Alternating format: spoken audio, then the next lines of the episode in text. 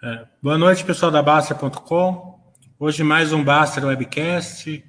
Esse nosso, essa nova ferramenta que a gente começou a fazer agora nesse trimestre, que está uma aceitação grande, tanto por parte dos forenses como das empresas que elas estão gostando de fazer também. Porque veio para é, melhorar né, a, a, o contato da empresa com o seu acionista minoritário.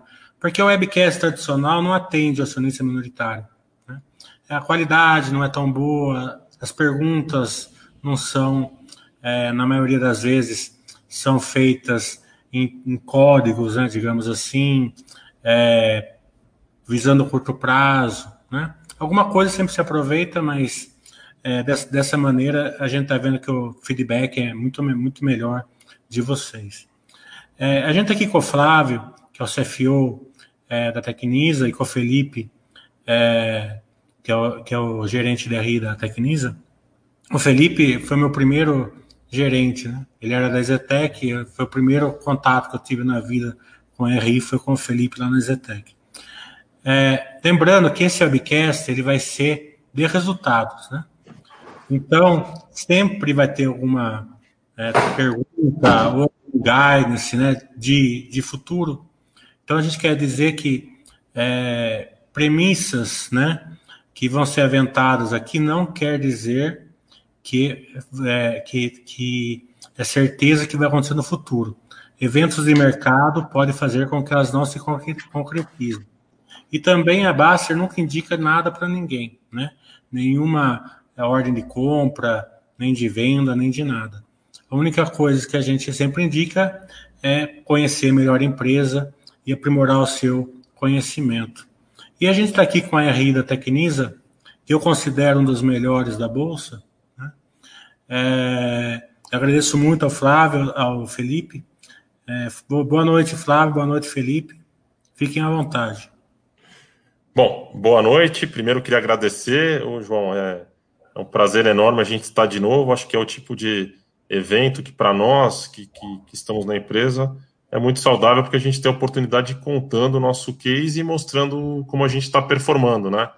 Já é o segundo evento que a gente está fazendo aqui, no intervalo curto de tempo, e a ideia é ir mantendo esse bate-papo e atualizando essas conversas para a gente mostrando o que está evoluindo e para o bem, né? A gente tem visto que o mercado tem performado super bem, então a gente se sente muito honrado de poder contribuir aqui com, com a apresentação de vocês e estamos sempre à disposição. A nossa função estar é, tá aqui em contato com os investidores, explicando nossos números, a estratégia da empresa e demais pontos que possam surgir de, de, durante a apresentação. Não sei se o Felipe também quer fazer alguma introduçãozinha.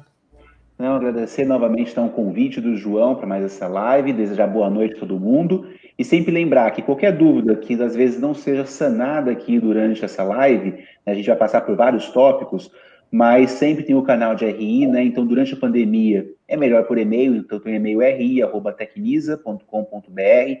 A gente se compromete aí, no máximo em 48 horas, está respondendo todos os investidores e, e, sempre que possível antes disso. Então, contem conosco, independente dessa live aqui, para tirar as dúvidas, eventuais dúvidas que vocês tenham sobre o case da Tecnisa. É, agora a Tecnisa vai fazer uma apresentação de resultados do terceiro trimestre é, fique à vontade, Felipe, Flávio. Tá, vamos fazer uma apresentaçãozinha rápida, tá? A gente deu uma emagrecida no que foi nossa apresentação de resultados para a gente usar o nosso tempo melhor aí na parte de perguntas e respostas, né? E até para. Pode ser que muitas pessoas tenham participado da apresentação de resultados.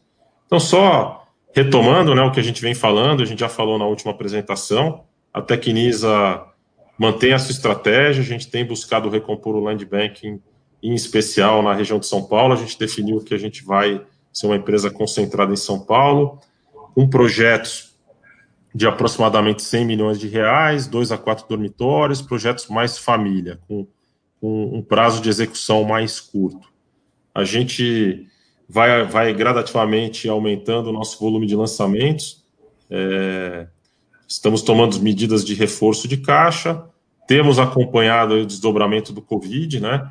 Tem coisas positivas, coisas negativas, mas eu vi até pós aí pós junho e julho especialmente o nosso setor andou bastante, né? Então é, a questão de queda de taxa de juros foi muito importante para o setor, a necessidade das pessoas aí buscarem é, a, a, adequações à sua moradia tem sido bastante positivo para o nosso setor.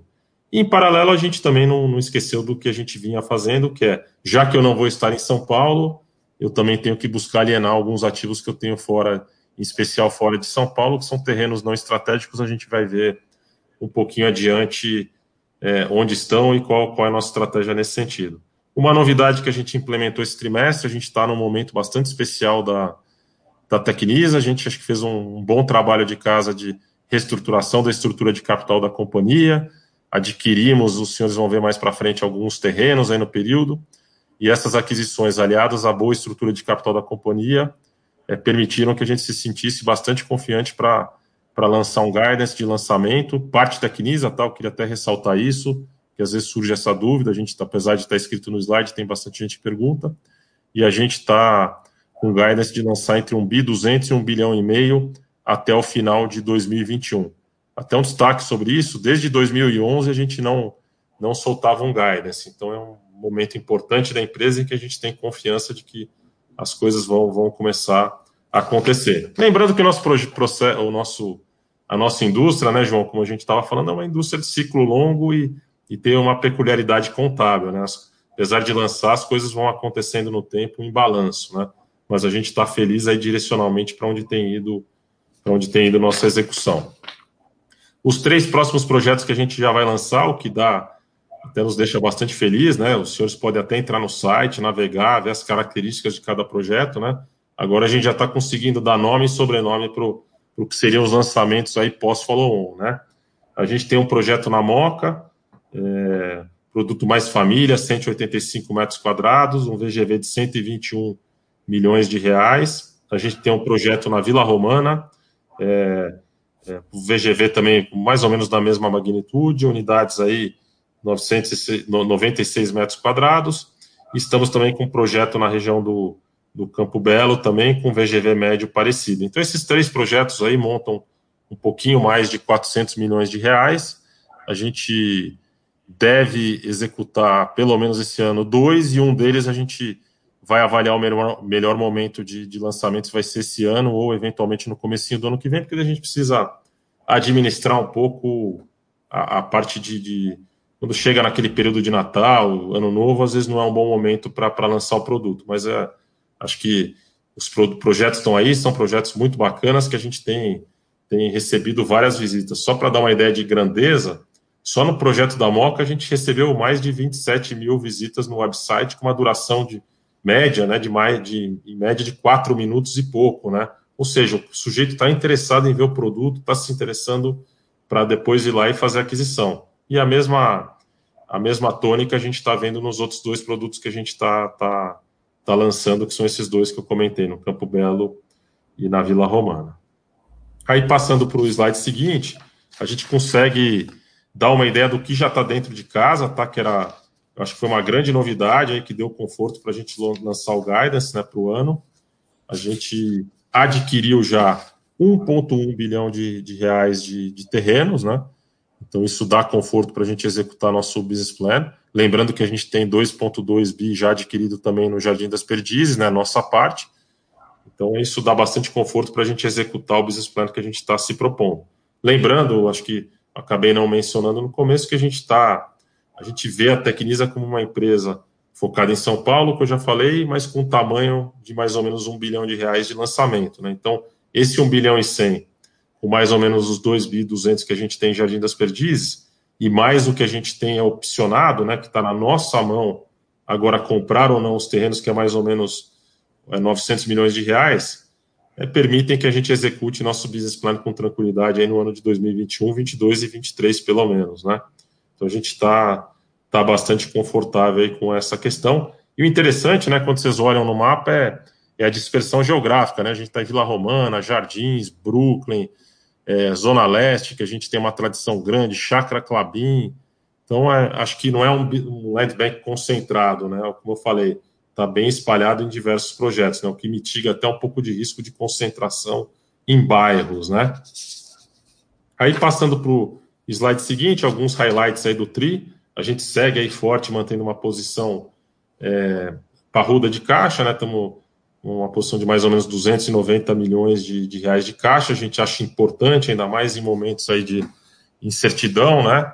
Então a gente optou por manter o tanque mais cheio aí no caixa, né? E os senhores vão ver na frente que a gente fez isso e alongou também a dívida. A gente tem uma pressão de passivo de curto prazo muito pequena. Tivemos uma redução no nosso prejuízo, que era o que a gente comentava, né, João, no comecinho antes de entrar na live. Nosso negócio é POC. À medida que a gente vai entregando o resultado, a tendência de que esse prejuízo vá diminuindo e vire lucro à medida que, que os lançamentos vão ocorrendo, né? Então a gente está otimista com isso. Captamos recursos aí no terceiro trimestre, é, até fizemos duas captações no, que montaram mais ou menos 123 milhões de reais. E a gente já obteve no período, né, quando a gente compara tri a tri, uma redução de 5 milhões de reais é, trimestre comparado com trimestre no resultado financeiro. E se a gente olhar no segundo tri, isso, isso foi até mais intenso, né? A gente teve no segundo tri um resultado de menos 200 mil no resultado financeiro, né?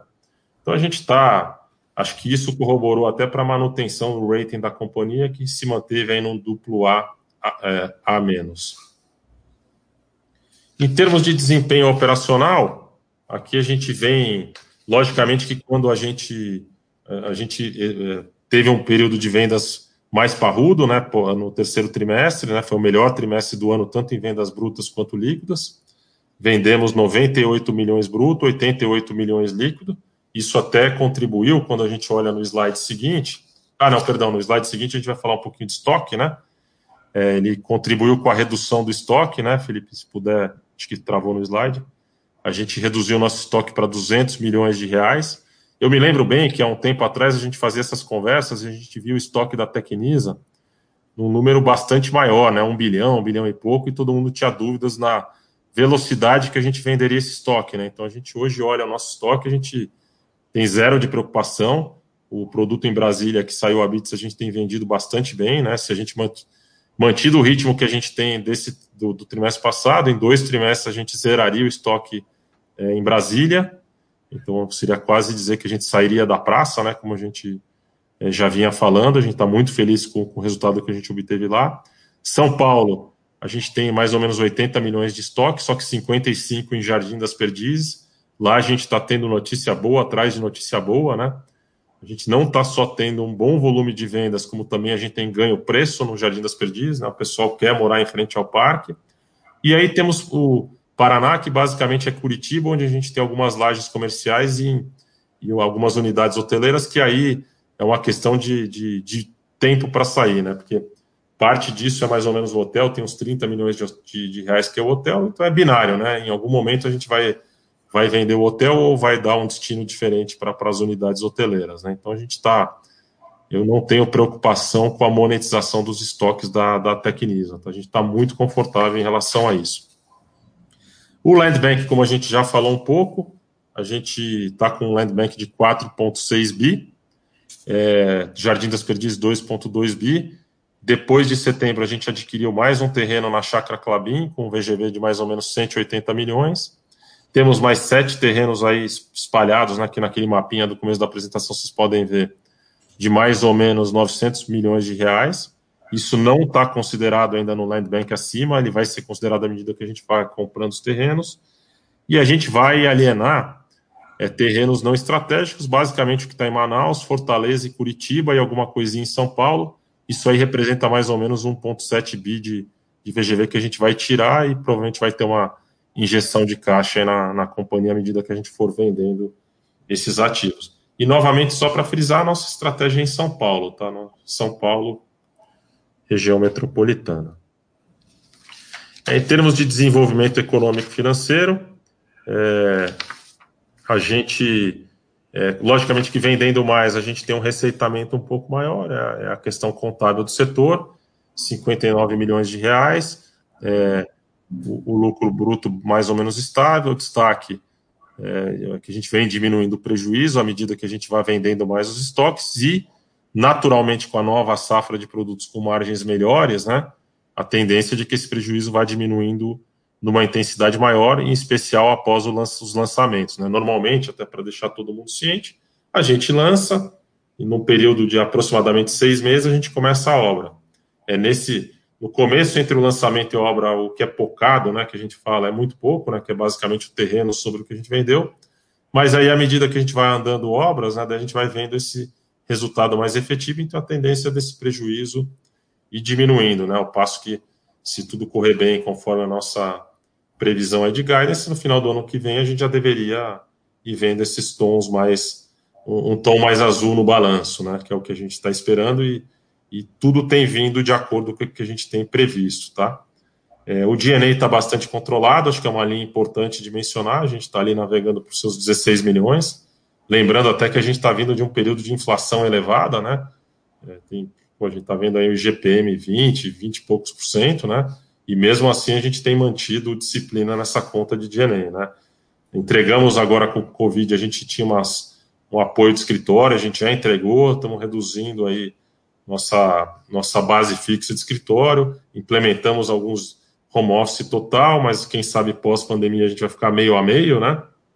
Então isso permitiu que a gente ficasse um pouco mais leve em DNA, né?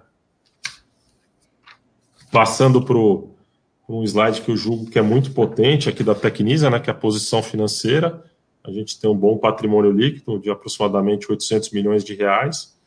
É, vendendo Brasília, a gente vendeu fazendo financiando direto cliente, né, que a gente quis buscar um equilíbrio aí de caixa, né, e a gente falou, pô, já que a gente tem um volume bom de caixa, como é que a gente pode oferir uma rentabilidade maior no caixa? A gente optou por, no produto de Brasília, vender financiando direto cliente, então a gente montou uma carteira que está mais ou menos IPCA mais 8, então foi uma estratégia certeira, né, a gente está rentabilizando caixa melhor do que estaria aplicado no CDI, e, mas é uma, um, o Felipe até brinca bastante comigo, a gente fala, né, que isso é um quase caixa, né? Então, em algum momento que a gente precisa, a gente pode abrir mão desses recebíveis, monetizar através de uma operação que pode ser um truceio ou algum outro tipo de operação e, e liquidar alguma parte da dívida que a gente acha que faça sentido. Mas por enquanto a gente está vendo até como instrumento de hedge, né? A gente tem mais ou menos esse volume que a gente carrega de carteira em, dívida atrelada à IPCA, então a gente está com uma boa proteção de balanço, né, enquanto a gente carrega essa, essa carteira, tá? No slide seguinte, aqui é um pouquinho de diferença na estratégia, né? No comecinho a gente falava, vamos reduzir um pouco o caixa reduzir o endividamento bruto, né? Pré-pandemia e mantendo mais ou menos o mesmo endividamento líquido. Quando começou a pandemia, a gente tomou uma estratégia diferente, a gente tomou um pouco mais de dívida, né? que eu comentei, né? A gente tomou 120 e poucos milhões, 123 milhões no período de dívida, então a gente aumentou o nosso endividamento bruto porque a gente quis manter o mesmo nível de caixa, né? Porque a gente usou um pedaço do caixa para investir em terrenos, né? Que é a nossa matéria-prima principal, mas a gente optou por não baixar o nível de caixa, tá? A gente acabou mantendo o caixa em 296 milhões, mas fizemos uma coisa muito interessante. Se vocês olharem esse gráfico, nas duas barrinhas de baixo, a gente tem 70 milhões de reais apenas vencendo até o final de 2021, né? Então é muito pouco, né? É, eu tenho quase quatro vezes o caixa do que vencendo de dívida, né? Então, acho que é uma posição confortável, dá segurança para a gente comprar terrenos em caixa, né? Onde a gente pode oferir margens menor, maiores e também executar o nosso business plan em termos de obra, né? É, aí no slide seguinte, a gente vê que a gente segue gerando caixa quando a gente vende aqueles estoques que a gente mencionou no começo. É, a gente tem estoques livres de dívida, isso representa geração de caixa, mas que tem sido. É, a gente faz esse ajuste, né? Que a gente no ano usou aproximadamente 135 milhões de reais para comprar terrenos, né? Para preparar esse crescimento, né? O que é bastante motivante para mim, para o time financeiro e para toda para toda a equipe da Tecnisa, né? Eu sinto um ânimo muito grande na empresa, né? Agora que a gente vai, vai, vai retomar os lançamentos, né? E, e como eu mencionei, a gente tem formado carteira direta, né? Até para vocês verem a potência do que foi vendido em Brasília, no terceiro trimestre a gente montou uma carteira direta de 29 milhões, né? O que é melhor do que se o dinheiro tivesse aplicado no CDI, né? Então, isso é importante. E por fim, para encerrar nossa apresentação, a gente segue dentro da estratégia, né? Era natural que ao comprar terrenos a gente tivesse uma elevaçãozinha no, nos índices de, de, endividamento da empresa, né? Tanto dívida líquida sobre o PL como endividamento corporativo líquido sobre o PL ficaram próximos a 17%, que é muito saudável. E quando a gente soma aqueles recebíveis performados, a gente ainda está abaixo d'água. Né? A gente está com um indicador de menos 3% do PL de endividamento, o que deixa a gente numa posição aí é, bastante saudável de caixa e, de estrutura de capital. Né? Como eu digo, né, eu estava até comentando com o João no começo da apresentação, eu percebo que a gente está num momento muito especial da Tecnis, onde a gente já adquiriu terrenos, a gente está com vários projetos em aprovação na prefeitura, devemos ter os lançamentos agora no, no, no, quarto trimestre, coroando um pouco da nossa estratégia e temos uma estrutura de capital saudável, né? E aí a gente, então a gente está entrando, finalizando o ano com, com, sens, com a sensação de dever cumprido. Era para a gente ter lançado algumas coisas no terceiro trimestre, mas infelizmente, né, acho que ninguém poderia prever a pandemia e isso acabou atrasando uns dois, três meses até que todos os times se adequassem, né? Nesse novo modelo de trabalho à distância, né? Ninguém diria que seria tão longo esse trabalho, então foi basicamente isso que, que acabou atrapalhando a pandemia, uns dois ou três meses, mas não, não mais que isso. Mas no final do dia o efeito foi até positivo, porque com a redução acentuada de juros, que eu pessoalmente, se você me perguntasse em janeiro qual era a taxa de juros que a gente encerraria o ano, eu nunca diria para ninguém que seria nesse patamar próximo a 2%. E se me perguntasse se os bancos financiariam clientes aí na casa de 6%, eu também não diria. Então a gente tem uma situação bastante favorável para a compra de imóveis, né? Não só para compra como residência, como até para investimento, né? Porque tem muita gente comprando imóvel para alugar, porque tem, com isso, é uma proteção patrimonial e até uma forma de, de obter uma rentabilidade maior do que o dinheiro aplicado no CDI. Então, com isso, eu encerro. Não sei se o Felipe também quer passar alguma mensagem final, né? Para antes da gente abrir para as perguntas aí do, do, dos usuários aí de vocês, João. Felipe? Fica à vontade, João. Pode, pode liberar as perguntas. É, vocês têm caixa, é, um caixa importante e, como você falou, pouca dívida aí nesse biênio. Como vocês estão vendo oportunidades aí de terrenos, é, o preço está tá subindo, é, não está, vocês estão conseguindo é, comprar, é, as ofertas para vocês estão tá chegando é, nível adequado, é, com um bom retorno desses terrenos, né? Como que vocês estão vendo essa parte aí que, de usar uma parte do caixa para conseguir captar, capturar as oportunidades aí da pandemia. Né? É até ruim falar oportunidades de pandemia, né? Porque é politicamente incorreto, mas vamos lá. Não, é, primeiro, terrenos de fato é um desafio, né? Achar bons terrenos, né? Acho que muita empresa também buscou capital, né? Então a competição se acentuou, né? Na, na, na busca de terrenos. A gente percebe que a gente tomou o movimento correto, a gente vê maiores oportunidades quando a gente tem pago em dinheiro os terrenos e não permuta, né? A gente até achou que no começo do ano fosse fazer mais permutas e menos caixa, mas a gente buscou, encontrou boas oportunidades de compra de terreno, mas com competição, né? É, inclusive até a, a, taxa de juros menor e esse, esse movimento mais saudável do mercado acaba aguçando um pouco é, os preços, né? No sentido, poxa, acho que vale um pouquinho mais, etc.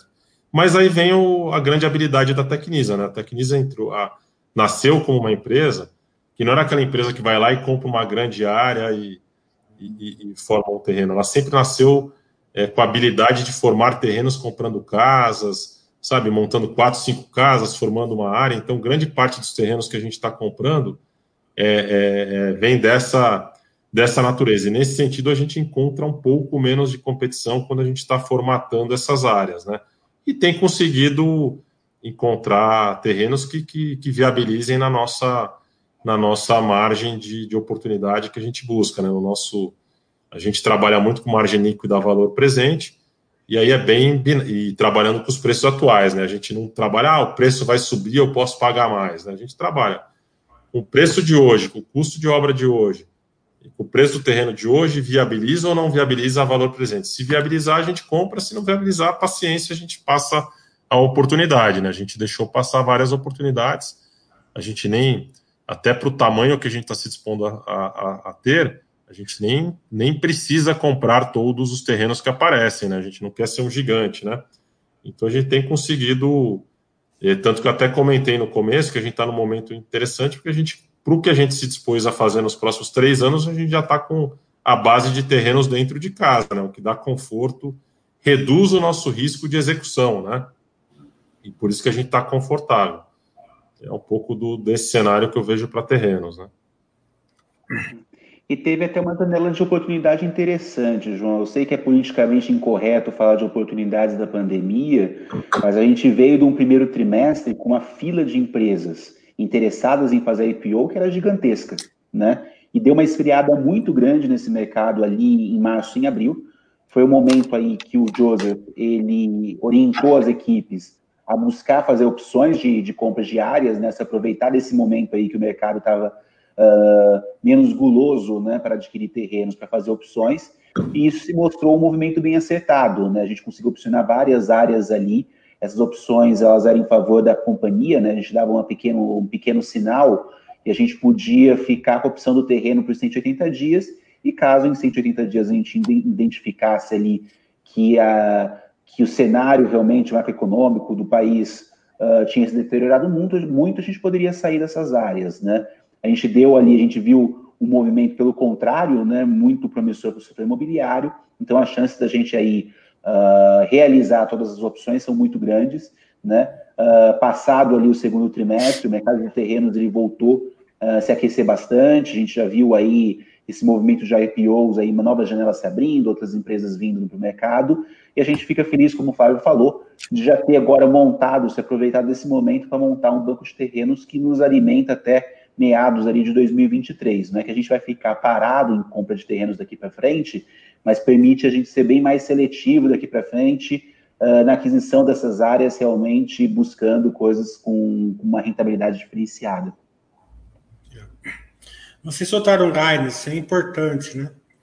É, se as pessoas analisarem né, 1,2, 1,5 bilhões até final de 2021, quer dizer aí é, 300 milhões por trimestre. É um desafio lançar 300 milhões por trimestre. Né? É, não, é, não é tão simples assim. É, mas isso vai fazer, é, e eu ensino muito isso lá na Basta, lá quando eu dou curso de construção civil lá, o método POC, ele distorce resultados, né? Ele, ele atrasa o resultado, tanto é, numa época de expansão, ele atrasa o resultado é, para cima, como numa, numa época de de crise, né? Ele, ele, ele atrasa o resultado para baixo. Né? É, quando, como vocês estão vendo é, a execução é, de vocês, né? É, com quanto tempo o, o, acionista vai conseguir começar a enxergar é, esse movimento que você está falando que vocês estão muito otimistas, mas não vai aparecer nos resultados aí nos próximos trimestres, né? É, é. Ah, desculpa, perdão. É, e principalmente é o seguinte: quanto que vai verticalizar os seus sites, né? É, os seus canteiros de obras? Essa verticalização é importante, né? Para fazer com que, a, que o método POC avance, né? Bom, é, é, o que eu falei. Três projetos já estão aí na, na boca do gol, né? A gente até mostrou ali, então deu nome, sobrenome, é só entrar no site. Aliás, até quem estiver acompanhando, se quiser navegar ali e fazer uma aquisição, são bons produtos, viu? Acho que como investimento, além das ações, a gente sempre fala que o produto Tecnis é um produto diferenciado, né? Então já está com nome, sobrenome, boa procura. Então você está já falando de mais um, pensando no, no, no na, na, na, base do range, você está falando em um terço já está para ser executado nos próximos três meses, né? Mais ou menos, ou até menos, né? E aí sobraria diferença ou para chegar no, no topo, como você falou, e é mais ou menos isso que a gente pretende ir fazendo. Às vezes um trimestre menos, outro trimestre mais, dependendo do produto, mas a gente acha que está bem, bem, bem dentro de casa agora fazer o dado que a gente não só comprou o terreno suficiente para executar o ano que vem, como a gente criou, vai um, um pequeno colchão. Se der errado um terreno, quem sabe dá para repor por outro, né? Por isso que a gente ficou até com tranquilidade que, sendo sincero, né, fazendo uma análise do, do, momento que a gente vivia, a gente não tinha condições de fazer isso, que a gente veio do follow-on e não tinha essa, essa base de terrenos construída. Agora, a gente construiu a base de terrenos até com uma certa folga, que era o que a gente se dispôs a fazer pós-follow-on. Lembrando, isso pós é, ex Jardim das Perdizes, tá? Então, hoje, o que eu tenho de terrenos, a gente tem bastante segurança de, de, de entregar, entregar esse número que a gente falou, João. E aí você está corretíssimo.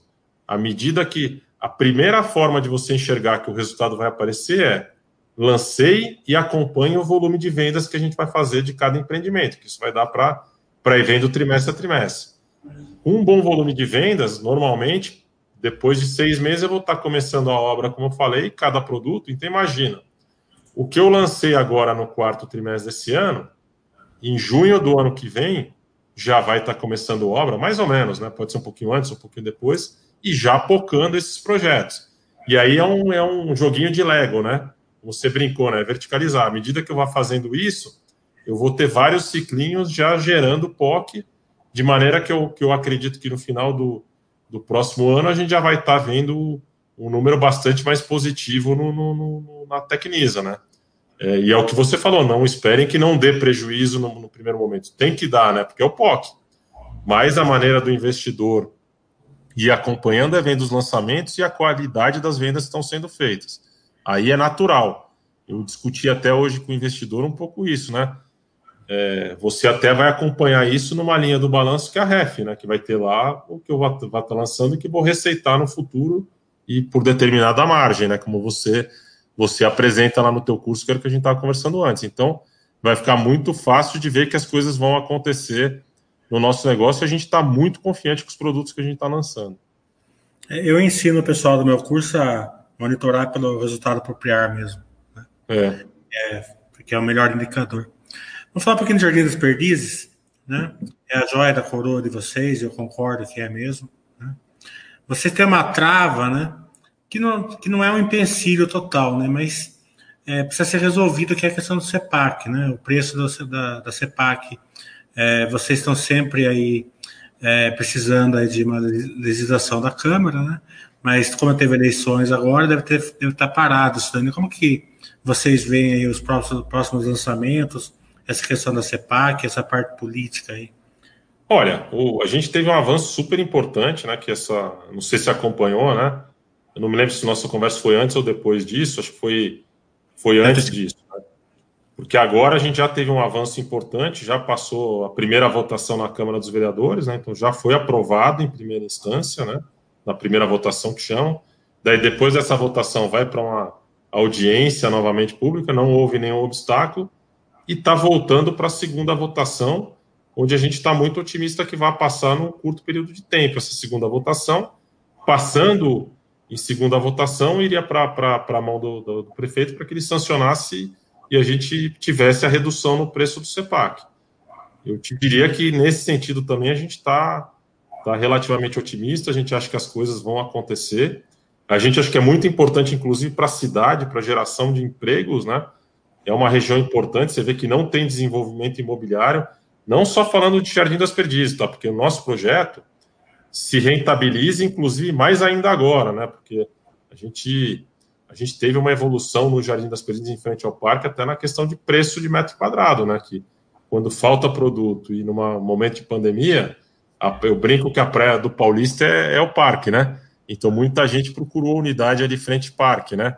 E a gente teve até uma escalada de preços aí, que a gente julga, não sei nem se a gente vai conseguir praticar o preço no topo disso, né? Eu discuti um pouco com o Felipe, mas eu acho que pelo menos no passado a gente vendeu a 10 mil, agora a gente, eu acho que 11, 11 mil e poucos reais, 11,500, acho que é um preço totalmente factível da gente praticar no Jardim das Perdizes, ainda mais quando você tem tempo Normalmente o lançamento permite que você ganhe preço, né? Que o cliente tem um tempo de poupança, etc. Né? Então a gente está tanto otimista na parte política de que o CEPAC vai passar, como na parte comercial de que a gente vai ter uma, um bom sucesso de, de vendas ao lançar os produtos lá, né? Eu acho que a gente nunca teve tão perto de ter o desfecho dessa, dessa história, né? O preço é 2,700, hoje cairia para quanto? Por volta de 800, 700, 800 reais que levaria muita margem aos projetos da Tecnisa lá, né? É, isso aí, só essa redução a gente estima mais ou menos, aí o Felipe, que é o nosso number crunch, aí tem todos os números na mão, mas aproximadamente uns 10% de, de margem permitiria que a gente ganhasse, né? De 2 bilhões, E só lembrando, João, a Tecnisa é um, é um caso à parte dentro da operação urbana, né? Então foi um terreno que foi comprado em 2007, né?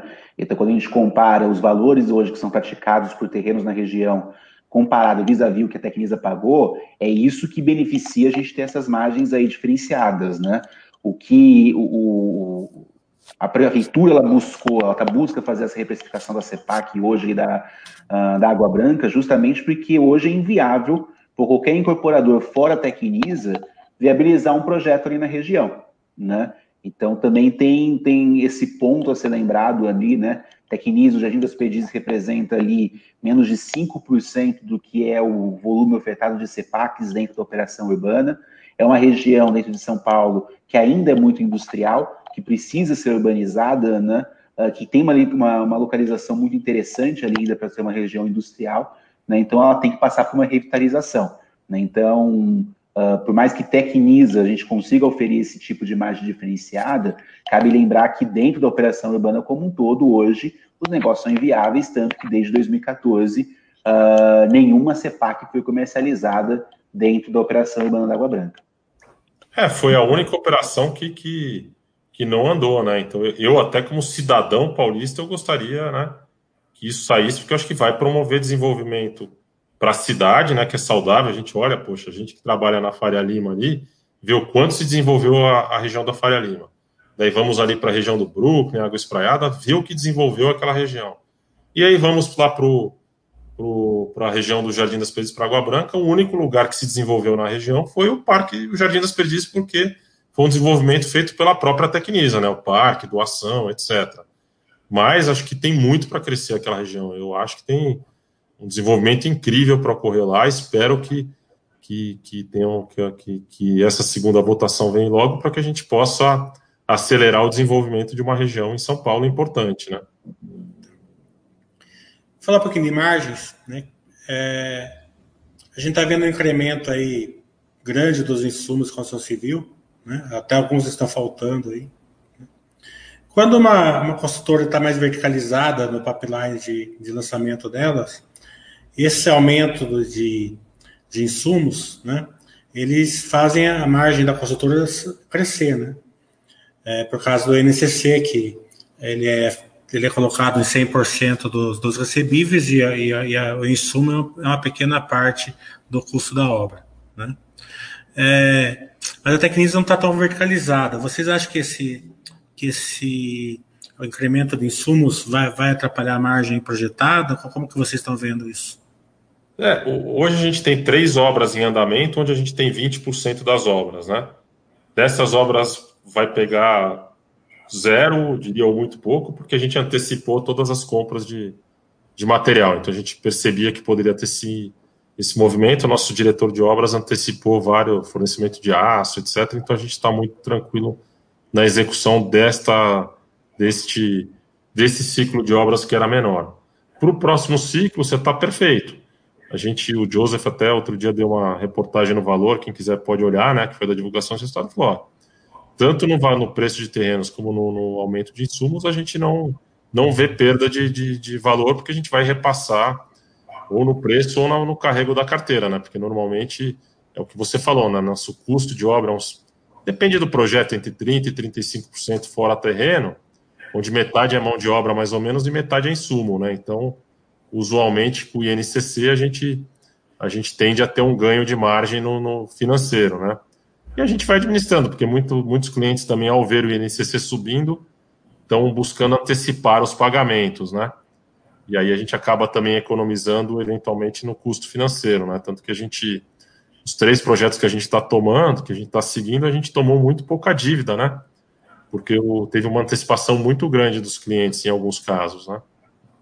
Então pode ser que essa dinâmica perdure e a gente vai administrar um pouco essa exposição ao risco custo de construção vis-à-vis -vis a carteira, né? Também não vamos permitir antecipação do todo de maneira que a gente fique desprotegido.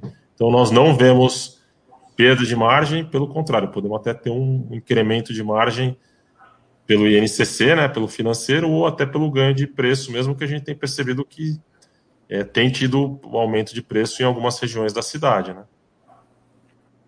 E até, João, em relação à verticalização, só lembrando, a Tecnisa, ela participa de todas as etapas da cadeia, tá? Então, desde prospecção de terrenos, o próprio desenvolvimento de produtos, que foi até uma lição aprendida, que hoje a gente não, não uh, delega isso mais, mesmo se a gente uh, tiver um parceiro dentro daquela operação, a gente não abre mão de fazer o desenvolvimento né, do, do projeto, e a construção também é, outra, uh, é outro ponto para a gente que é importante, né, de todas as obras nossas, né, independente se tiver parceria, a gente ficar com a execução. Então, a gente acompanha muito de perto, né, como o Flávio ressaltou, né, uh, buscando se antecipar a movimentos, né, então a gente conseguiu estocar muito material uh, no começo do ano, quando a gente viu esse movimento, uh, a gente não parou nenhuma obra por falta de insumos, né, então todas as nossas obras elas estão andando, né, lógico que a gente teve que fazer algumas adaptações, né, por exemplo, quando a gente viu uma dificuldade ali do pessoal uh, em corte dobra de aço, a gente optou por fazer dentro do canteiro. Então, a gente algumas adaptações, lógico, a gente tem que chegar e fazer,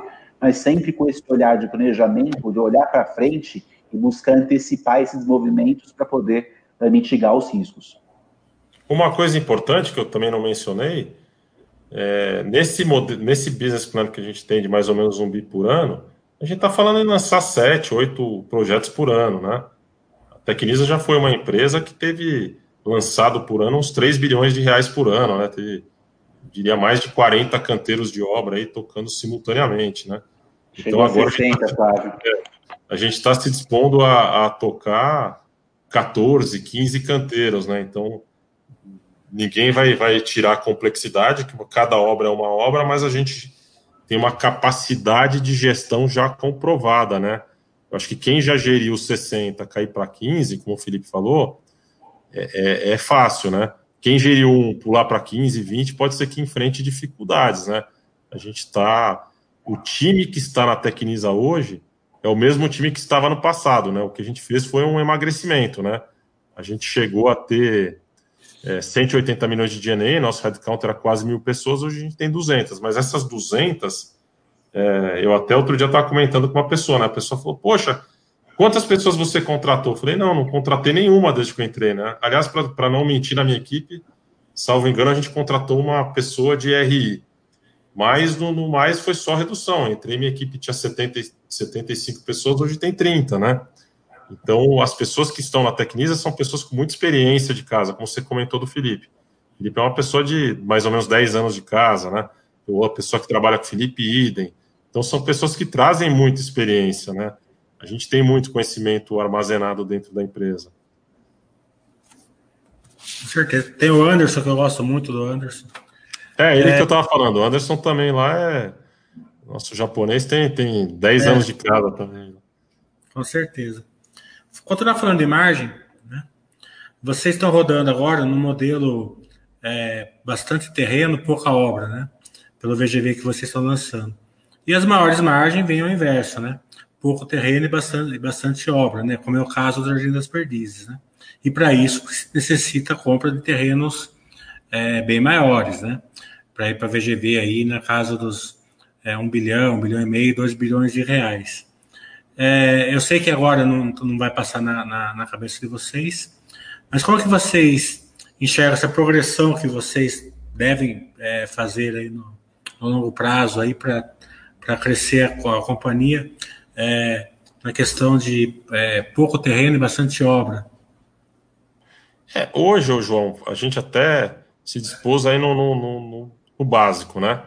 Que a gente pode ter um determinado crescimento que acompanha a inflação, etc., mas a gente quer, uh, acho que até o controlador, né, o Mary, o Joseph, né?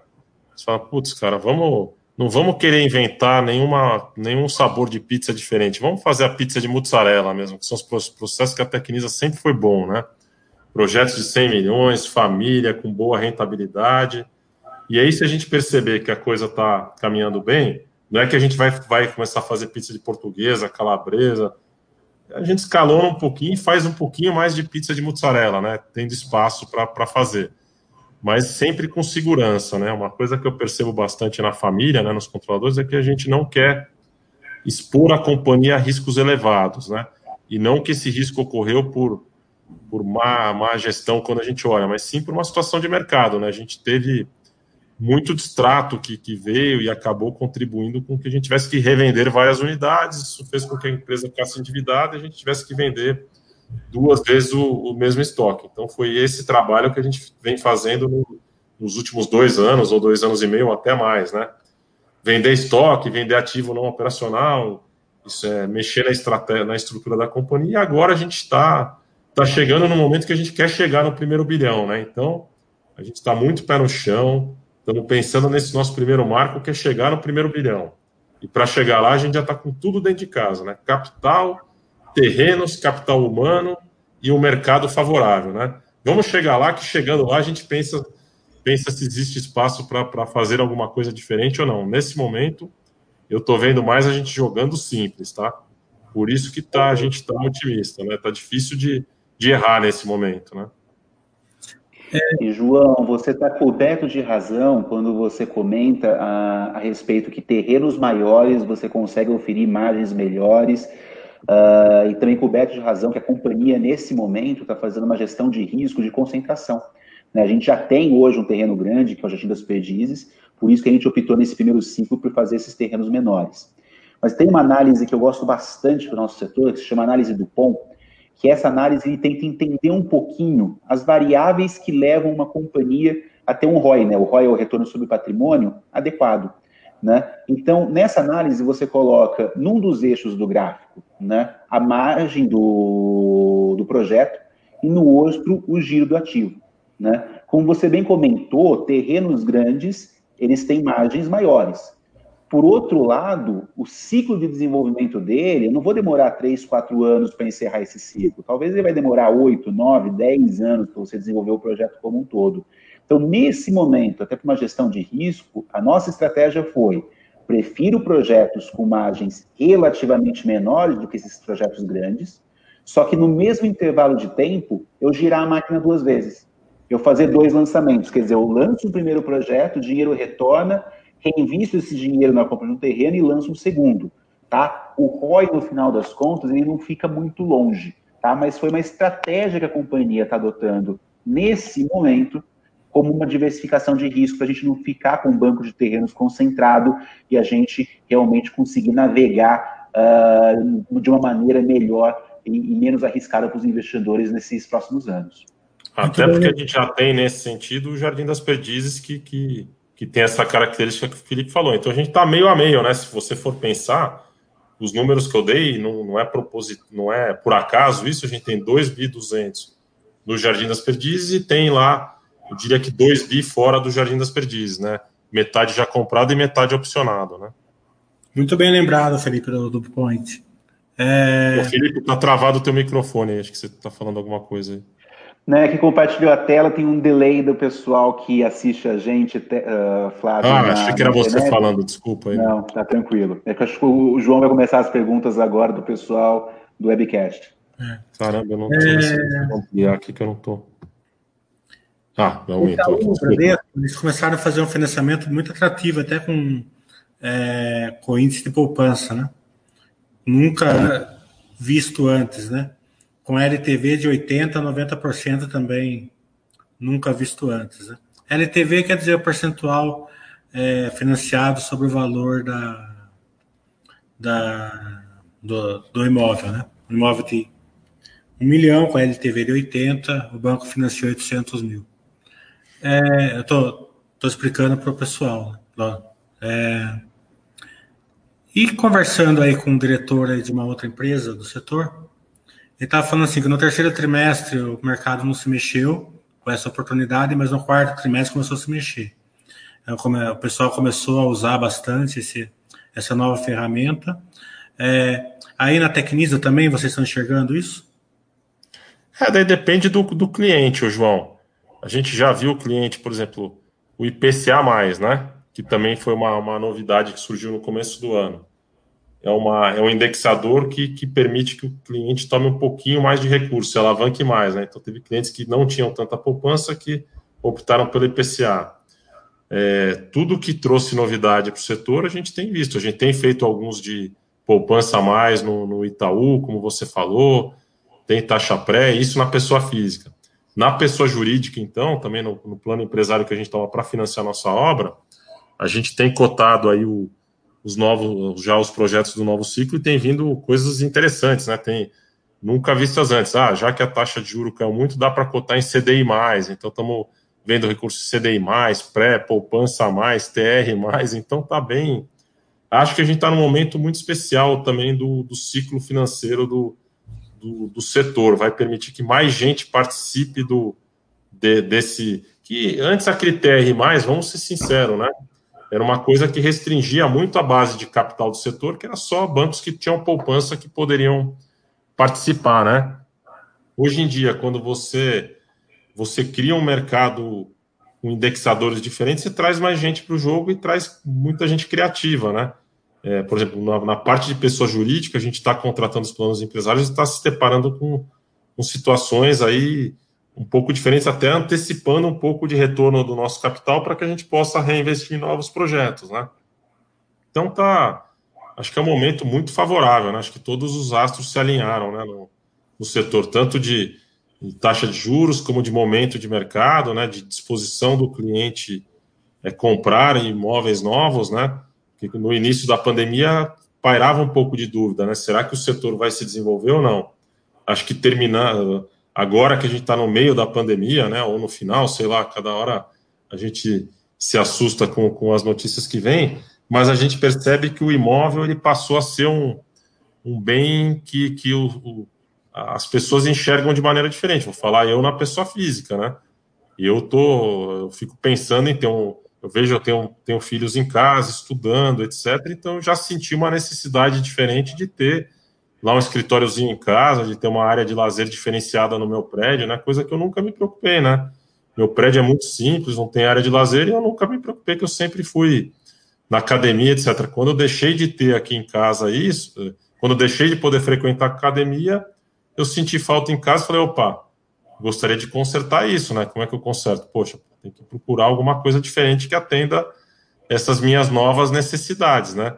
E aí a gente percebe que estar próximo do trabalho pode ser que nem seja mais o, o divisor de águas, né? Por isso que eu falei que o, que o Jardim das Perdizes é um grande vencedor, né? Porque hoje, com o preço do metro quadrado que que tem no Jardim das Perdizes, o que ele oferece é muito vencedor, né? Você está perto de um, de um mall, está em frente a um parque, tem uma área de lazer diferenciada lá embaixo e um condomínio barato, né? Então, acho que é um, é um projeto que vai sair vencedor dessa pandemia, né?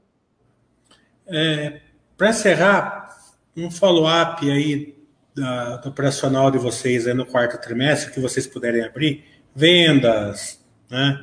É, é, etc. E também aí um, um pequeno aí, é, uma pequena visão aí do que aconteceu com a Gafisa que tentou é, fazer um movimento é, hostil em cima de vocês aí. É, bom, vamos começar por, por Gafisa, que esse está é, tá mais fácil de responder porque é tudo público, né? Acho que a Gafisa comprou uma participação na, na Tecnisa, depois ela evoluiu para um volume superior a 5%, para deixar todo mundo ciente. Nesse período de evolução dos 3% iniciais que foi comprado para os 5 e poucos, aí que volta de 5 ponto, acima de 5, que, que foi noticiado aí pela, até em fato relevante, né, de, de aumento de participação acionária. Foi solicitado assembleias, né, que acho que os senhores devem ter acompanhado, onde algumas das, os principais itens da assembleia é, eles tocavam a, a, uma potencial fusão entre Gafisa e Tecnisa, mudança de conselho, criação de conselho fiscal, é, é um aumento de capital massivo aí na, na, um pouco maior na Tecnisa. E aí, com, com serenidade, né, o conselho da, da Tecnisa analisou as propostas e, e, e, sugeriu, através de uma proposta da administração, que é um documento público, convido aí os senhores para ler, está no nosso site. O, conselho de administração da Tecnisa entendeu que que não fazia sentido acatar com algumas propostas que foram as propostas que foram é, elaboradas e com isso foi foi realizadas as assembleias onde a, a maior parte dos acionistas que participaram da assembleia votaram contra as propostas que, que, que foram que foram feitas, né? No tocante que para mim esse assunto é, neste ao encerrar as assembleias foi encerrado. Agora, pergunta que tem que ser feita para a Gafisa, né? Eu não sei quais são os, os novos interesses da Gafisa, né? Tem que ser feita para eles, para nós aqui.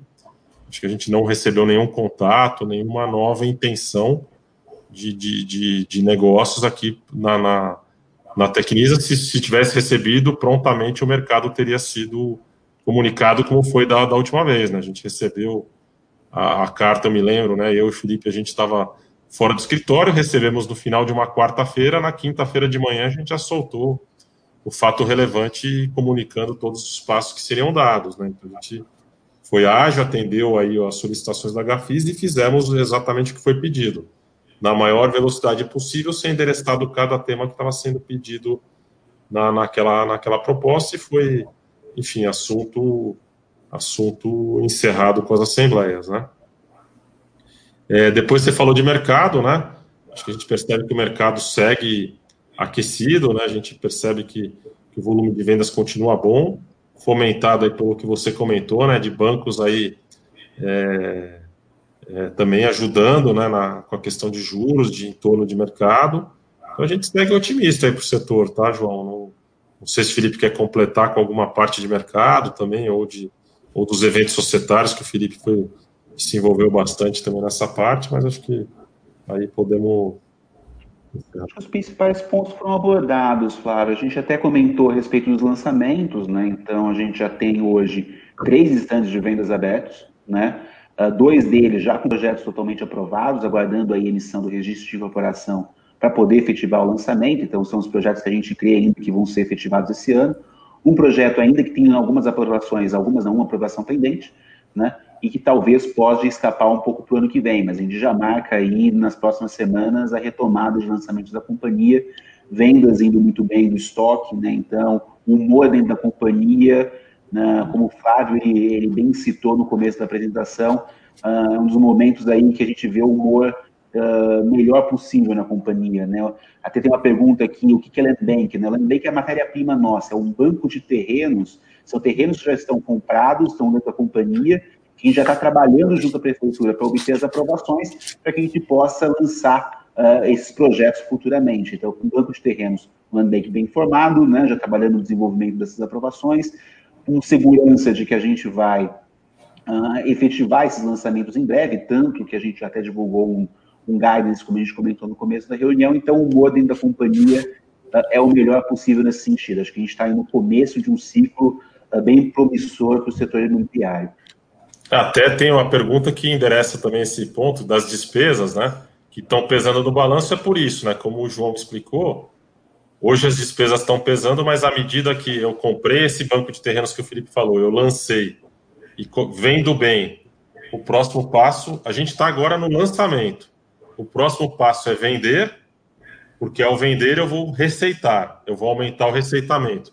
Ao receitar mais, eu vou diluir mais as despesas que eu tenho gerar mais resultado que vai permitir com que a gente vá, vá trazendo o resultado da companhia para o azul, né? Inclusive, acho que já abordamos essa questão também do, dos custos de construção, né? Que eles estão meio parcialmente protegidos aí pelo, pelo INCC. E uma coisa que eu gosto sempre de, de destacar, João, é que eu olho um pouco Tecnisa, né? E vejo que a gente hoje está tá sendo negociado em taxas de desconto bastante elevadas frente aos nossos pares por um pouco do que você falou, né? É, a gente vai, vai começar a verticalizar, vou até copiar as suas palavras agora, né? A gente comprou os terrenos e vai verticalizar. E eu acredito que esses movimentos ocorrem rápido, né? Porque no momento que o pessoal enxergar que eu lancei e estou vendendo, já é o primeiro passo para saber que a gente vai receitar, porque vai ver lá, como você comentou, a receita a ser a ser auferida. Isso provavelmente vai começar a ir aparecendo já a partir do primeiro trimestre do ano que vem, né? É, ou quem sabe em, em, menor magnitude no final desse ano, porque a gente não vai ter ainda obras em andamento, né?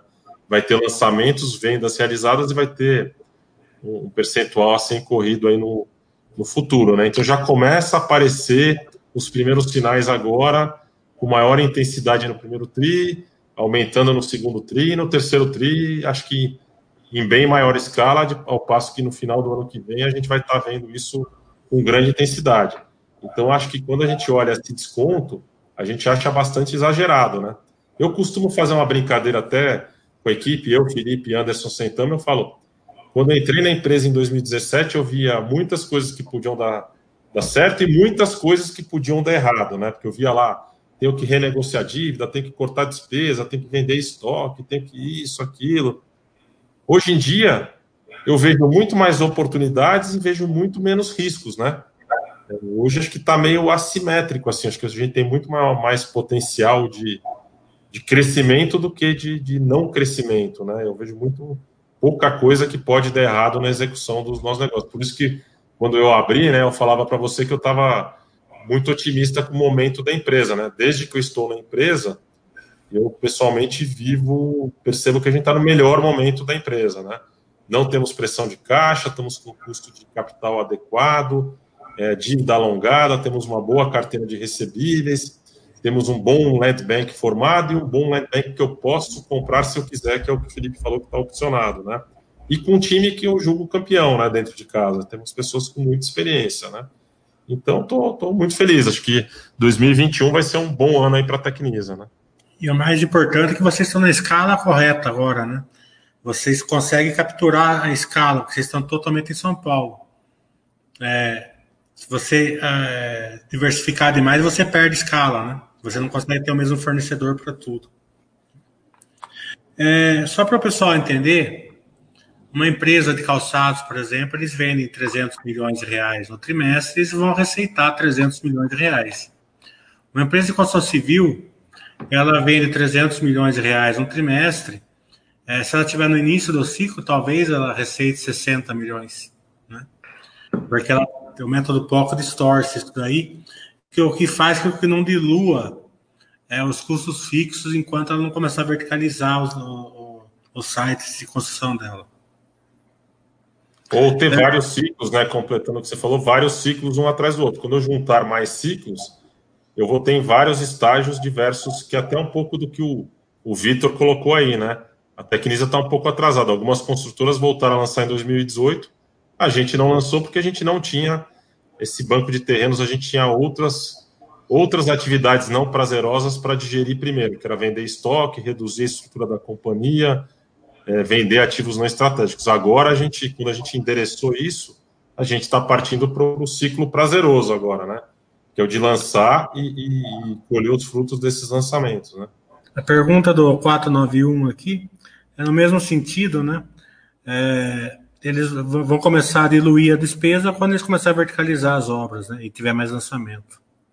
É isso aí, é, que era que eu tinha passado agora há pouco ainda. É que foi uma pergunta atrás da outra, no mesmo sentido das duas é, perguntas. É. É, o Nita está perguntando, a companhia já sabe quantos por cento é, os materiais subiram e como a empresa está fazendo com as obras que estão em construção e que já foram vendidos, vai haver perda de margem? Essa aqui é uma pergunta que veio antes de eu fazer minha pergunta, mas se você quiser completar alguma coisa. É, o, o mais ou menos, no nosso, o, o custo de construção de, um, de, uma obra normalmente representa entre 30% e 35%. Metade é mão de obra, então a gente não está vendo aumento nessa linha, e metade são outros insumos. Aí pode ser que a gente, que a gente encontre, né, e já está encontrando um incremento. Isso aí, eventualmente, vai apresentar um incremento no orçamento de dessa parte de uns 5%, que eventualmente tocaria na margem, né, desde que eu não tivesse a proteção do INCC, como você falou, de 1%, 1, 1,5%, mas que vai ser compensado pelo INCC na carteira, né, nos recebíveis ou no próprio valor do, do imóvel, né, no nosso caso, né. E o que está em construção, como a gente já tinha falado antes, esse já está contratado, a gente não vê perda, né, a gente já está com, com os custos travados, né. Eu concordo com você, quando você coloca a margem da empresa ainda, esse ganho do NTC fica muito maior ainda, né? Porque sai, sai de 100, se você rodar numa, numa margem de 30%, quer dizer, 70% seria é, o, o, custo de construção, né? Daí sim, meia a meia ainda, o efeito do NCC é maior ainda. É, na aquisição de terreno, vocês preferem pagar em dinheiro ou fazer permuta? Qual o racional que vocês diferenciam é, usar é. uma Direcionalmente, a gente prefere permuta, né? A gente faz conta para não expor o capital. Então, a gente. A nossa preferência seria fazer permuta, mas nós não nos opomos, né?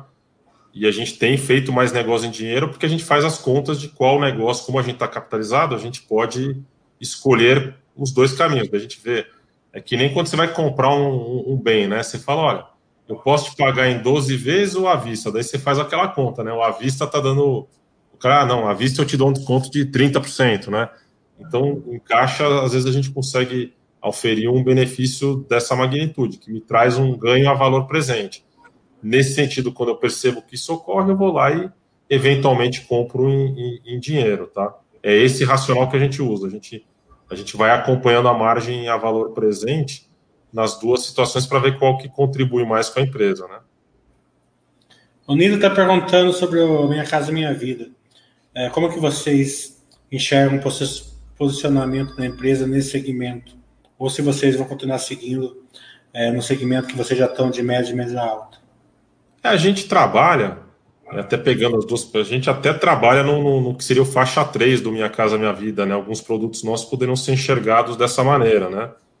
trabalhar ali naquele segmento de faixa 1, 2, acho que a gente não, não deve entrar, mas no produto de faixa 3 a gente já tem alguns até, até produtos de interesse social, né? A gente lançou o Hawkins em Pinheiros, temos o Jupi ali na região de Santo Amaro, então é, nessa banda a gente já, já opera, tá? E é onde a gente deve ficar diversificando um pouco aí o nosso portfólio. Né? É, você me desculpa se eu errar, porque é tanta empresa de construção civil que eu olho, mas eu acho que é vocês. Eu acho que eu estava mostrando estava mostrando com um amigo meu outro dia e ele falou para mim que vocês lançaram prédio e venderam 100% numa semana ou no final de semana. E eu, por via de regra, eu não gosto muito quando uma empresa vende 100% no final de semana, porque quer dizer que ficou meio mal precificado, né? Ou não também precificado como poderia ser. Mas parece que foi justamente nisso, né? Foi, foi vocês venderam justamente porque era um, um prédio social, né? Isso, daí você tá, tá coberto de razão, porque quando você vende tudo de uma vez e você, você fala, pô, eu poderia ter vendido devagar e subido o preço, daí você está coberto de razão. Nesse caso, como eu tenho limite de preço, tanto faz, eu, eu, eu não iria conseguir oferir nada se eu não vendesse tudo no, no primeiro momento. Como o produto era tão bom, foi vendido tudo de, num, curto espaço de tempo, tá? Eu, não sei se foi no final. Explica um pouco qual é esse segmento da construção civil e social aí para o pessoal entender. É, o, o, o, interesse social é uma habitação em que você limita o, o teu comprador a ganhar seis salários mínimos, né? Então, logicamente, com isso, você fazendo uma conta de trás para frente, você chega mais ou menos, tá? Num ticket lá de mais ou menos 240 mil reais, 200, 250 mil. Então você você não consegue subir o preço nesse sentido, porque você daí estaria vendendo para pessoas que estariam te desenquadrando desse, desse segmento, né? É um pouco. Resumidamente é isso, tá? E qual é a vantagem da empresa vender pra, nesse nicho social? É, o, a gente tem faz. Algum incentivo né? aí, né?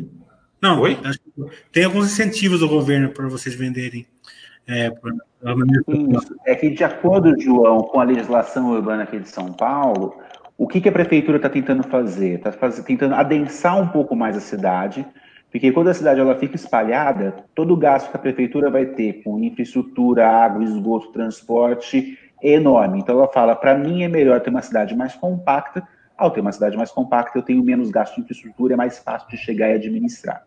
Né? Outro ponto que a prefeitura está priorizando agora é eu quero evitar que existam bolsões de alta renda, até porque, enfim, se todo mundo tiver que se deslocar, imagina, famílias têm que sair uh, de regiões, uma hora e meia, duas horas, uh, dos principais polos comerciais da cidade, eu tenho esse trânsito enorme que é cruel. Então, o que a prefeitura faz? Então, olha, incorporadores, eu dou benefícios para vocês de menos custos com potencial construtivo ou bonificação em potencial construtivo, se você, em regiões mais consolidadas, lançar empreendimentos voltados, então, que a gente chama de HIS, que é Habitação de Interesse Social, que são para famílias com renda de até seis salários mínimos, ou HMT, que são famílias de até 10 salários mínimos. Então, a prefeitura te bonifica com potencial construtivo e com regras um pouco mais flexíveis, para que você traga essas famílias para morar nessas regiões mais consolidadas e, com isso, diminuir uh, gasto da prefeitura com infraestrutura e, com, e também diminuir o, trânsito da cidade. Em resumo, é mais ou menos isso que, uh, que a lei diz. Legal.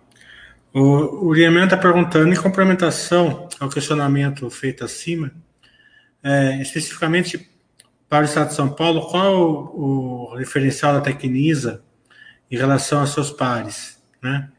É, ele está citando aqui, eu não vou citar, e eu, eu, eu passei uma pergunta aqui que eu vou complementar. Qual a vantagem é, do investidor investir na Tecnisa? Por que ser um investidor da Tecnisa? Bom, acho que daí eu, eu, vou até ir dividindo a bola com o Felipe, que o Felipe está até mais tempo do que eu na Tecnisa, ele tem coisas que ele pode falar até com mais propriedade que eu, mas eu entrei na Tecnisa, percebo que existe uma responsabilidade muito grande na qualidade da construção, né? Acho que o produto sempre é elaborado de maneira é, em que a companhia pensa muito no cliente, né? Vou dar alguns exemplos, né? Agora, por exemplo, esses três produtos que a gente a gente fez uma versão meio meio emagrecida da apresentação, mas se vocês quiserem, vocês vão na nossa apresentação de resultados, vocês vão ver. O produto da Moca já tem um selo de, de wellness, né? Que é de, de produto saudável, né? Que tem academia bem desenvolvida, etc. Então a gente sempre vai acompanhando essas tendências de mercado para incorporando nos produtos. Então a gente acha que isso é um grande é uma vantagem competitiva da companhia. É, pensar com a cabeça do cliente. Outro exemplo, a gente está querendo implementar em alguns produtos que a gente está fazendo. A gente percebeu que pode ser que o sujeito não tem espaço na casa dele para ter o, o escritóriozinho dele para fazer o home office. Então a gente vai pegar um pedaço do prédio e já vai construir lá os boxes, né, as cabines que a gente chama, o sujeito fazer uma reunião, fazer trabalhar lá durante um período, etc. Então, eu acho que a Tecnisa tem esse diferencial, tem outro diferencial que eu acho muito importante no setor, que é ter um grupo de controle, né, que é uma família que tem muita experiência no setor. Então, isso faz diferença tanto para a parte construtiva, como para dar um direcionamento estratégico. Né? A gente fica com um pouco de medo. A gente já viu esse, esse, esse evento em várias companhias que são corporations, né? que, onde, o, onde a orientação é para gerar resultado e, quem sabe, com um objetivo distinto de, de trazer um resultado melhor no longo prazo. Né? Então, acho que a gente acha que que está na Tecnisa tendo também esse grupo de controle é um diferencial e é uma família que tem bastante know-how e, e, e, networking em São Paulo, então vários terrenos aparecem para a gente por isso. E eu falei também anteriormente, né? Além de tudo, eu acho que a Tecnisa hoje, se você for olhar no, na cotação de mercado, né, quando você faz o price bull, o preço-valor patrimonial, né, que é o que a gente olha, é uma das empresas que deve estar mais baratas, né, nesse sentido, né? E acho que a gente está só esperando o que você falou. À medida que for reconhecendo o resultado, a tendência é de que essa diferença vá, vá se fechando. Então, enxergo até um potencial eventualmente maior de, de, de, valorização à medida que as coisas aconteçam, né? Pelo menos na minha, na minha cabeça, lógico. Gosto até de fazer o mesmo disclaimer que você fez no começo. É, não é uma promessa de resultado, não é uma promessa de valorização, porque isso a gente não pode prometer, mas a gente está vendo que a gente está no caminho correto, né? Não sei se o Felipe tem alguma coisa a completar, ele que está bastante tempo na Tecnisa, pode Não, falar de. Os principais pontos, acho que como o Fábio comentou, né? Uh, só vou reforçar essa questão do foco do cliente que o, que o Fábio comentou, porque é um setor que eu já passei em outras incorporadoras e já conheci a cozinha também de outras empresas. É um setor que toda incorporadora tem seu gênio criativo, né? Então ele olha um terreno, nossa, aqui vai sair um prédio fabuloso de três, quatro, cinco dormitórios, ou um, dois com essa área de lazer e eu vejo, às vezes, várias incorporadoras pouco preocupado com o usuário final de realmente querer entender uh, como aquela área vai ser utilizada. Então, acho que vários de vocês aqui moram em condomínios, quando a gente olha a área comum, subutilizado, quer dizer, você tem aquele monte de estrutura e que as pessoas nem acabam se apropriando muito daquele espaço. E a Tecnisa, ela se questiona constantemente né, a respeito desse uso, uso do apartamento, né? Então, quando a gente se, se classifica como empresa inovadora, né, é inovadora de propor soluções novas para os clientes, né, para que eles tenham realmente ali a realização, comprar um apartamento, uh, a concretização de um sonho realmente de algo que ele olhe para o lado e fala, eu estou feliz com isso. Qualidade construtiva impecável, né, então é reconhecida aí como uma das empresas com mais qualidade construtiva. Então a gente também essa preocupação com o cliente de prestar toda assistência para o imóvel ao longo da vida dele, né, de cumprir aí com todas as obrigações que uma construtora tem, enfim, uh, eu acho que isso é um grande diferencial e que se traduz dentro da cidade de São Paulo, numa marca extremamente reconhecida e que se traduz em velocidade de vendas. Ainda quando a questão do ciclo, o Victor está perguntando, entrar no ciclo atrasado, vocês estão vendo que vocês podem se prejudicar lá na frente? Eu, pessoalmente, acho que não, porque a gente está. Quando a gente fala de estar tá atrasado, né, pode ser que a gente tenha deixado de participar do começo, né, mas a gente está entrando no momento que eu julgo adequado, né. A gente deixou alguma coisa para trás por não ter participado do comecinho. Então isso de fato ficou para trás. Tanto que a gente está dando prejuízo, né? Senão já teria lançado e estaria dando lucro, né? Mas a gente fez o trabalho que a gente precisava fazer, estruturar o capital da empresa para que. Porque pior do que do que não participar é participar com a estrutura de capital errado, que era o grande dilema que a gente tinha no ano passado, né? A gente falava, pô, a gente estava enxergando o mercado bom, mas imagina se a gente tivesse, não tivesse feito o aumento de capital e pego esse momento de Covid, né? Como que eu iria comprar terrenos? Daí eu ia estar perdendo o ciclo inteiro. Então, a gente trabalhou na estrutura de capital da empresa para poder, poder surfar o, ciclo sem soluço, né? Porque a pior coisa também que tem é você acelerar e brecar, acelerar e brecar. Então a gente está acelerando com consistência agora, sabe, João? É isso que me dá tranquilidade, né? Não é que você vai acelerar, a gente está se dispondo a fazer mais ou menos um bi, não é que eu vou fazer um bi e vou cair. Pode ser até que eu caia porque o mercado não permita lançamentos, não tem a demanda mas não por uma questão da empresa de estrutura de capital, né? E antes a gente tinha esse risco, né? Porque a nossa, a gente estava com uma empresa que tinha um endividamento elevado, né? Então, qualquer soluço que pudesse ter, a gente poderia ter uma quebra nesse ciclo, né? Agora a gente já vê que, como o Felipe comentou, a gente já está alimentado até 2023 com a principal matéria-prima, que é o terreno, o Land Bank. Agora resta nós aprovar os projetos na prefeitura, lançar, vender e receitar para os próximos três anos a gente está confortável que a gente tem matéria-prima suficiente para isso. Vamos torcer para o mercado ficar aí firme e forte, né? O Chimp está tá perguntando, considerando o método POC, esse, esse momento pré-verticalização com obras em estágio inicial, não deveria refletir um fluxo de caixa positivo? Nem sempre, Chimp. É, depende do apetite de comprar terreno, depende de outros, de outros fatores, mas a Tecnisa tem fluxo de caixa positivo, né? Vocês estão gerando é, caro. Foi o que eu mostrei lá, né? Quando eu tiro o que eu estou gastando, em, investindo em terrenos, e o que eu gerei de carteira própria, a gente, nos últimos 12 meses, gerou aproximadamente 100 milhões de reais de caixa, né? Se for pensar, é quase 15% do valor de mercado da empresa, né? O Jana está perguntando como está o acompanhamento pós-venda. É, qual que é o nível de satisfação dos clientes? É, hoje a gente ainda está meio poluído, João, porque a gente parte da nossa estratégia passou por, por a gente é, fazer menos coisa com parceiro. A gente percebeu que a gente teve bastante reclamação e a gente até absorveu prejuízos disso de ter obras feitas com parceiros, né? Então isso está poluído, né? Mas quando a gente vê lá no Jardim das Perdizes, os projetos que são que a gente conduz, eu vejo que existe uma satisfação grande do cliente porque a gente Acho que até faz, às vezes a gente entra em discussões, e como o Felipe falou, um diferencial da Tecnisa. O Joseph quer atender bem o cliente, não quer ver cliente insatisfeito, né? Então, quando ele percebe que é um erro da Tecnisa, prontamente a companhia vai e corrige, né? Eu não vejo nenhum problema nesse sentido, mas ah, eu confesso, quando eu olho, sendo humilde, a gente está com uma base ainda poluída por, pelo legado e de coisas que foram executadas com parceiro, né? E aí, paciência, acho que só o tempo vai vai mostrando, vai corrigindo esse indexador, né? É, muito obrigado, Flávio, muito obrigado, Felipe. É sensacional a live. Estou é, vendo os feedbacks aqui, o pessoal gostou muito. É, suas palavras finais aí, e pode ter certeza que a Baster está aberta para vocês, para vocês usarem, é, quiserem colocar ferramentas, fazer pesquisa, o que vocês quiserem lá, é, para ter opinião aí dos investidores, pessoas físicas, né? É, a gente está aberto para vocês. Bom, primeiro nós que temos que agradecer, é um tempo que vocês dedicam, que para nós é super importante. A gente hoje tem bastante pessoa física na base, então a gente, como o Felipe falou, a gente procura responder todos os e-mails que a gente recebe de pessoas físicas. A gente tem diversos tipos de dúvidas, não se acanhem em perguntar, né?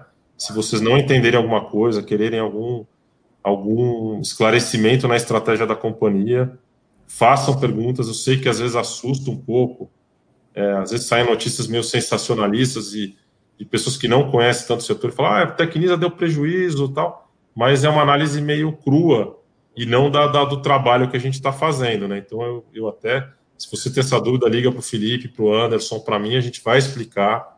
As coisas estão ocorrendo de acordo com o planejado desde o follow-on, não tem nada fora do, do do lugar, a gente tem conseguido executar o plano que a gente se dispôs a fazer.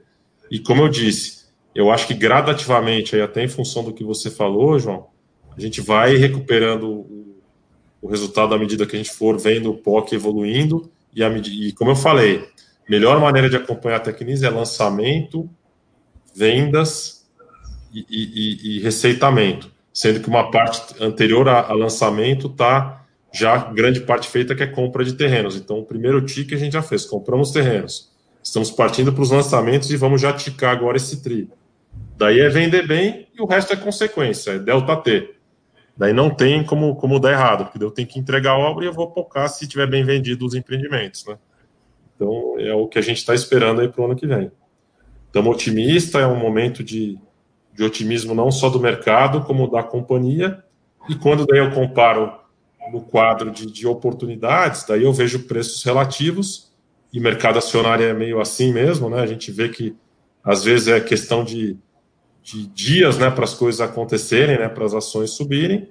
Eu acho que, que existe um grande potencial de, de, de, ao acontecer tudo que a gente se dispôs a fazer, a gente vê a evolução aí também no, no preço das ações da Tecnisa com, com, cautela, né? A gente tem tocado o nosso negócio e a gente tem procurado evoluir aí nosso plano de negócio sem expor a companhia também a riscos como foi feito no passado. Tanto que você falou no negócio, falou, ah, vai crescer muito a empresa, não é nem o que a gente quer, porque a gente não quer crescimento também implica em risco se houver alguma quebra de mercado, aumento de juros, etc. Então a gente está tocando a companhia de maneira segura. Eu queria transmitir essa segurança para todo mundo que está nos ouvindo. Estamos confiantes com, com o que a gente tem feito. Temos bons terrenos comprados, que são ativos importantes para a empresa, e uma estrutura de capital correta e de capital humano também correta na empresa. Acho que 2021 vai ser um ano muito bom para a empresa. Agradecer também aqui meu nome, João, mais espaço, mais essa oportunidade. Também queria agradecer a equipe de RI, que hoje não está aqui presente eh, na janelinha, mas está ouvindo a gente, na figura do Anderson da Vitória, e reforçar então para todos os investidores. Qualquer dúvida adicional, podem nos procurar no e-mail ri.tecnisa.com.br. A gente está lá para ajudar vocês, tá bom? Tá bom. Tiago?